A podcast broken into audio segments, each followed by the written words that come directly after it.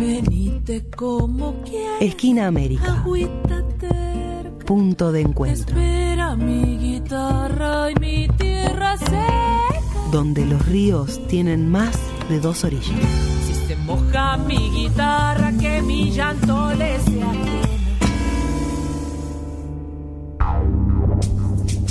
Seguimos en Esquina América y ahora llegó el turno de escuchar al sociólogo Juan Godoy, que además es doctor en comunicación social, es magíster y especialista en metodología de la investigación por la Universidad Nacional de Lanús. Además es profesor de sociología y docente de grado y posgrado en diferentes universidades nacionales de nuestro país. Juan justamente nos va a compartir algunas reflexiones respecto del artículo que publicó en nuestra revista digital Haya el artículo se denomina Fuerzas Armadas, Defensa Nacional, Dependencia y Desarrollo. Y en este artículo el autor analiza el rol de las Fuerzas Armadas en un país dependiente a la luz de los aportes efectuados por pensadores, académicos y hombres que, proviniendo del ámbito castrense, dejaron su huella en la política nacional. Lo escuchamos. Buenas, antes que nada agradecer a los compañeros y compañeras de Esquina América la invitación a reflexionar brevemente sobre el artículo que publicamos en la revista Alia IT. Eh, y también un saludo a toda la, la audiencia. Eh, el artículo que publicamos en la revista lleva por nombre Fuerzas Armadas, Defensa Nacional, Dependencia y Desarrollo. Eh, sobre esas temáticas justamente es sobre las que tratamos. Y para ese abordaje lo realizamos fundamentalmente a partir de determinados pensadores que son exponentes de la corriente de pensamiento nacional latinoamericano, la matriz de reflexión nacional latinoamericana, fundamentalmente pensadores que se dedicaron a pensar la cuestión militar, eh, como el caso de Arturo Jaureche, que tiene un libro al respecto, que es Ejército y Política, el caso de Jorge Abelardo Ramos, que tiene dos libros al respecto, Ejército y Semicolonia e Historia Política del Ejército Argentino, eh, también personajes como pensadores, como Norberto Ceresole, eh, que tienen varios trabajos vinculados a la, a la cuestión. Y también incorporamos varias reflexiones de militares que se dedicaron a reflexionar profundamente sobre su práctica y sobre la temática en general, ¿no? Eh, digamos la temática de las Fuerzas Armadas, la dependencia, el desarrollo, la noción de defensa nacional, ¿no? Y ahí encontramos a personajes conocidos como Enrique Mosconi, fundador de IPF, como Manuel Sabio, pilar en el desarrollo de nuestra siderurgia. También otros personajes como Florentino Díaz Loza o Luis Ernesto Vicat, Luis Ernesto Vicat o el mismo Enrique William Meli, que mmm, fundamentalmente ahí tomamos algunos artículos y reflexiones que hace, unos artículos que escribe en la revista Estrategia que él también dirigía. Eh, tomamos también el caso de Juan Luso Cernadas, eh, que era uno de los maestros de, de, Perón, ¿no? Y también al mismo Perón, porque al, en varias ocasiones ha reflexionado, además de su formación castrense, ha reflexionado sobre estas cuestiones. ¿no? Estos son algunos de los pensadores, hay algunos más que nosotros eh, tomamos en el artículo, pero algunos como para, para, para mostrar desde dónde realizamos el abordaje. ¿no? Y también nos interesa tratar el tema, más allá de que sea un tema de nuestro interés, que venimos también laburando hace varios años ya. Eh, eh, en tanto observamos que hace varias décadas que el país ha abandonado ¿no? una política eh, de recuperación de las Fuerzas Armadas como una institución central en torno a la defensa nacional. ¿no? y Asimismo, además de la defensa nacional o vinculado a la defensa nacional, eh, también eh, ocupan un rol central en torno al proceso de industrialización de, de nuestro país. ¿no? Eh, entonces, en la actualidad, las Fuerzas Armadas las observamos sin objetivos claramente delimitados, ¿no? lo cual también puede constituir eh, un, problema. ¿no? Eh, desde ya no queremos velar o observamos también que el caso de la última dictadura cívico-militar y el genocidio llevado a cabo por, por la misma, como asimismo el proceso de desmalvinización iniciado en la última, luego de la última guerra anticolonialista por nuestro territorio arrebatado en 1833, eh, han profundizado lo que nosotros denominamos, después voy a decir alguna cosita más, eh, el antimilitarismo eh, abstracto. ¿no? Nosotros y varios autores, digamos, denominan como antimilitarismo abstracto. ¿no? Un antimilitarismo que ha calado tradicionalmente en la izquierda eh, tradicional, si se quiere, fines del siglo XIX y principios del siglo XX sobre todo. Eh, y también observamos en cierto punto eh, base en general, digamos, el abandono de un proyecto nacional de emancipación y ruptura del orden semicolonial dependiente. ¿no? Eh, son varios desde ya los elementos o las cuestiones que contribuyeron a la situación eh, precaria en la cual estamos hoy. ¿no? En este sentido también consideramos urgente y central pensar y repensar el rol de las Fuerzas Armadas en un país como la Argentina, ¿no? Avanzar en la recuperación de las mismas en el marco de un proyecto nacional de emancipación. Esto también tiene que ver, o, sobre todo, digamos, eh, en nuestro país, ¿no? Por las características del mismo, ¿no? Nuestro país tiene un territorio extenso, tiene una larga plataforma marítima, una porción del territorio eh, importante ocupada por una potencia extranjera, por, Inglaterra, ¿no? y con pretensión sobre otros sectores de nuestro territorio.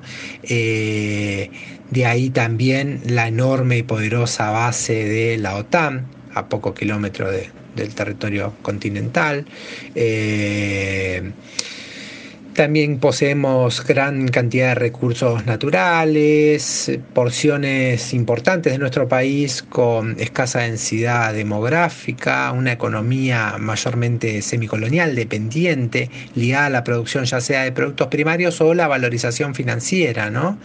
Una deuda externa enorme, profundizada incluso en los últimos años, eh, entonces, en este contexto pensamos que no tener una política de defensa nacional resulta eh, claramente eh, peligroso. ¿no? esta crisis de las Fuerzas Armadas también se puede encontrar o observar en otras instituciones del país, ¿no? Y no resulta casual que los instrumentos que pueden generar profundamente cohesión, internalización de los de valores ¿no? en torno a la construcción y el fortalecimiento de la comunidad nacional eh, están siendo atacados, digamos, hace años, pongámosle esa, esa, idea. Eh, porque en, el ataque en su debilitamiento está el debilitamiento de la comunidad nacional, ¿no? En el debilitamiento de la comunidad nacional, el debilitamiento de la nación y la más fácil, eh, el, el, más fácil dominio sobre el mismo, ¿no? Y decíamos anteriormente algo que me interesaba tomar la, la idea del antimilitarismo abstracto, ¿no? que decíamos lo profundizan determinadas, determinados hechos, eh, hasta uno puede decir a veces con, cierta razón, digamos, entre comillas, pero que nos llevan a una postura eh, que, que, que, insisto, la denominamos así, antimilitarismo abstracto. ¿Por qué? Es esta idea de considerar que todo lo que proviene de las Fuerzas Armadas es per se negativo, ¿no?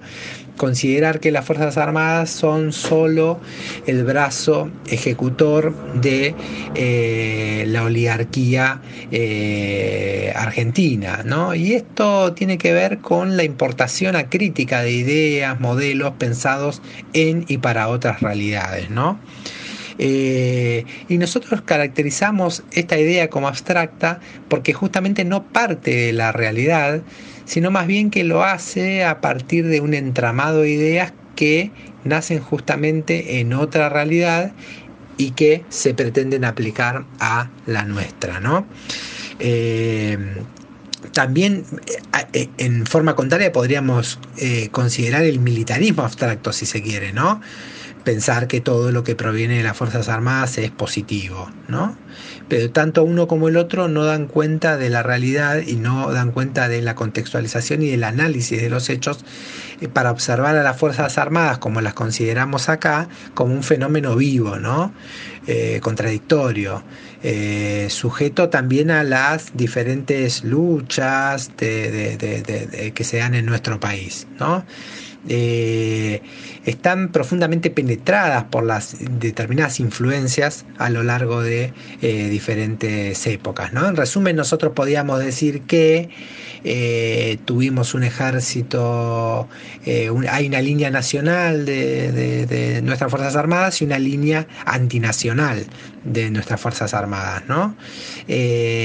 podríamos tomar, en el ejemplo histórico, tuvimos de Fuerzas Armadas de Rondó, Mitre, Justo, Aramburu, Rojas, Macera o Videla, pero al digamos, la línea antinacional, proimperialista, pero al mismo tiempo tuvimos personajes como eh, desde San Martín, Sabio, Mosconi, Juan Ignacio San Martín, eh, Pujato, Perón, Meli, que digamos vienen eh, a, sostener esta idea de la existencia de una línea nacional, ¿no? Una línea nacional que defiende la soberanía nacional, que busca la integración con el pueblo en un proyecto de emancipación, y la otra línea, un ejército de facción, ¿no? que somete el interés nacional a la ideología, una idea elitista, antipopular, ¿no? y demás. Basta recorrer también la historia de nuestras Fuerzas Armadas en este sentido para dar cuenta eh, de que no, no, actuaron en todo momento como brazo armado de la clase dominante. ¿no? Podemos, podemos recordar solamente el origen de nuestro ejército combatiendo contra las invasiones británicas 1806-1807. ¿no? Esto nos da un origen anticolonialista y fuertemente popular de las Fuerzas Armadas. Pero avanzando un poco en la idea del artículo, nosotros pensamos que eh, para definir el rol de las Fuerzas Armadas se hace, necesaria, se hace necesario establecer los lineamientos centrales de un proyecto nacional que integre a las mismas. ¿no? Jaureche decía, sin política nacional no hay ejército nacional y viceversa. ¿no? Entonces la definición de un proyecto de nación resulta esencial para definir el rol de las Fuerzas Armadas en el mismo. Eh, y toda la nación debe participar de, ese, de, ese, de esa definición de un proyecto eh, nacional. ¿no? El proyecto nos marca los objetivos que se persiguen como país, ¿no? Eh, y estos objetivos se ponen en marcha, se ponen en marcha, digamos, a través de un eh, programa político, ¿no? Claro, si, si el origen de nuestro ejército es combatiendo el intento de colonialismo directo, cuando se transforme la forma de dominio del imperialismo sobre los países que busca subordinar hacia mecanismos que Scalabrini Ortiz denomina como invisibles, los, eh, estos mecanismos invisibles fundamentalmente van a apuntar a hacer que nuestra riqueza drene al extranjero y a impedir nuestro desarrollo. Entonces la pelea por la emancipación se va a unir en cierto punto a la necesidad de romper ese orden dependiente y el control extranjero indirecto, invisible, sobre nuestro país. ¿no? Eh, las Fuerzas Armadas también en gran medida, yo decía al comienzo, han estado vinculadas al desarrollo industrial. Claro, porque en gran medida, ante la debilidad de la burguesía nacional, de ese sector social en los países semicoloniales como la Argentina, las Fuerzas Armadas muchas veces actúan como clase de reemplazo. Esto es así en la Argentina y también se dio en eh, América Latina, ¿no? No resulta casual entonces que desde las Fuerzas Armadas han sido desde el sector donde quizás más planes vinculados al desarrollo nacional han eh, surgido. ¿Cierto? Eh, esto tiene que ver también con que las Fuerzas Armadas se habían mantenido, eh, habían estado un poco ajenas al proceso que Jaureche denomina como de colonización pedagógica, ¿no? Y también porque esta, muchos militares, fundamentalmente a partir de la década del 20, 30, 40, observan el conjunto de vulnerabilidades que presentaba el modelo agroexportador dependiente semicolonial eh, y esas vulnerabilidades las observan eh, en relación a la defensa nacional. Y ese camino de pensar, reflexionar sobre la defensa nacional, los lleva a, eh, eh, reflexionar también sobre la dependencia, sobre la necesidad del control de la estructura económica, etcétera, etcétera, ¿no? Y esto es interesante porque estos militares piensan en gran medida los problemas y la resolución de esos problemas eh, los piensan a partir de la realidad, ¿no? Por eso, a pesar de estar fuertemente penetrados por la influencia, ideas, por doctrinas extranjeras y demás, siempre esas, o mayormente esas conceptualizaciones las incorporan en función de la realidad eh, nacional.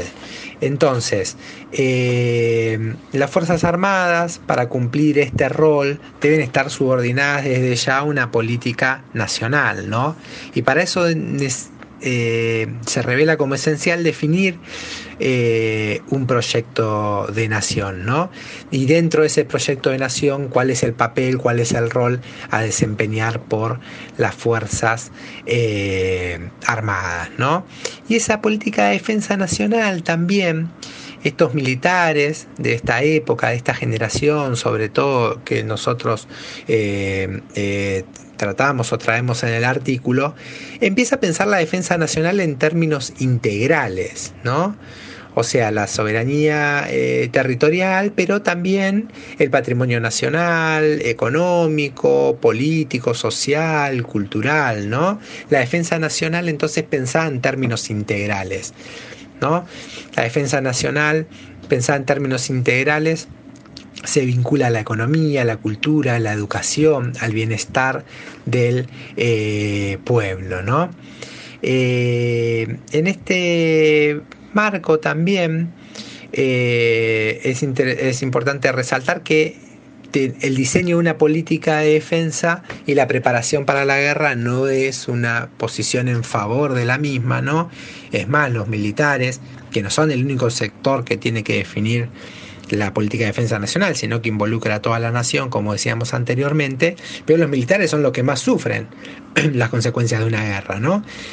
Pero entonces no es una posición a favor de la misma, sino que incluso también puede actuar como un factor eh, disuasivo de una guerra, ¿no?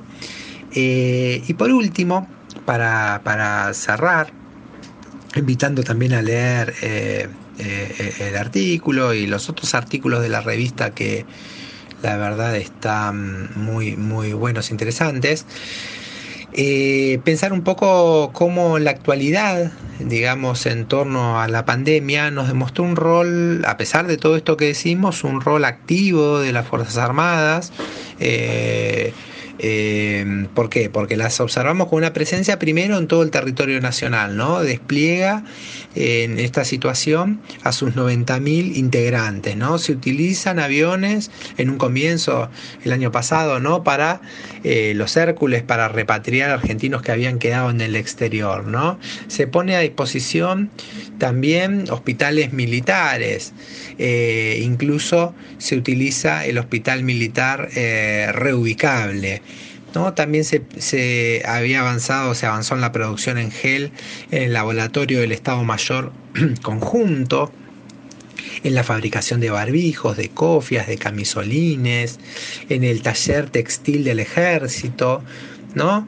En la perforación de pozos en la zona eh, salteña para la obtención de, agua, ¿no? La diagramación también y el reparto de comidas en las barreras populares. Hay varios también eh, em, videos que se observan por internet en el cual cuando llegan a las barreras populares eh, son aplaudidos y muy bien recibidos por, por, el pueblo. ¿no? Entonces pensamos que quizás este sea un puntal para el necesario reencuentro con el pueblo argentino y la línea nacional que supieron expresar desde la oposición a las invasiones británicas como también personajes eh, como eh, nuestro San Martín, Sabio, Mosconi, los antárticos como Pujato, Leal, ¿no? Alberte, asesinado por la última dictadura cívico-militar, el mismo 24 de marzo a la noche, Guglielmelli, el mismo Perón, por nombrar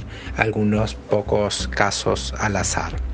Bueno, espero que que haya servido la reflexión. Les mando un saludo para todos y todas. Esquina América. O inventamos o erramos.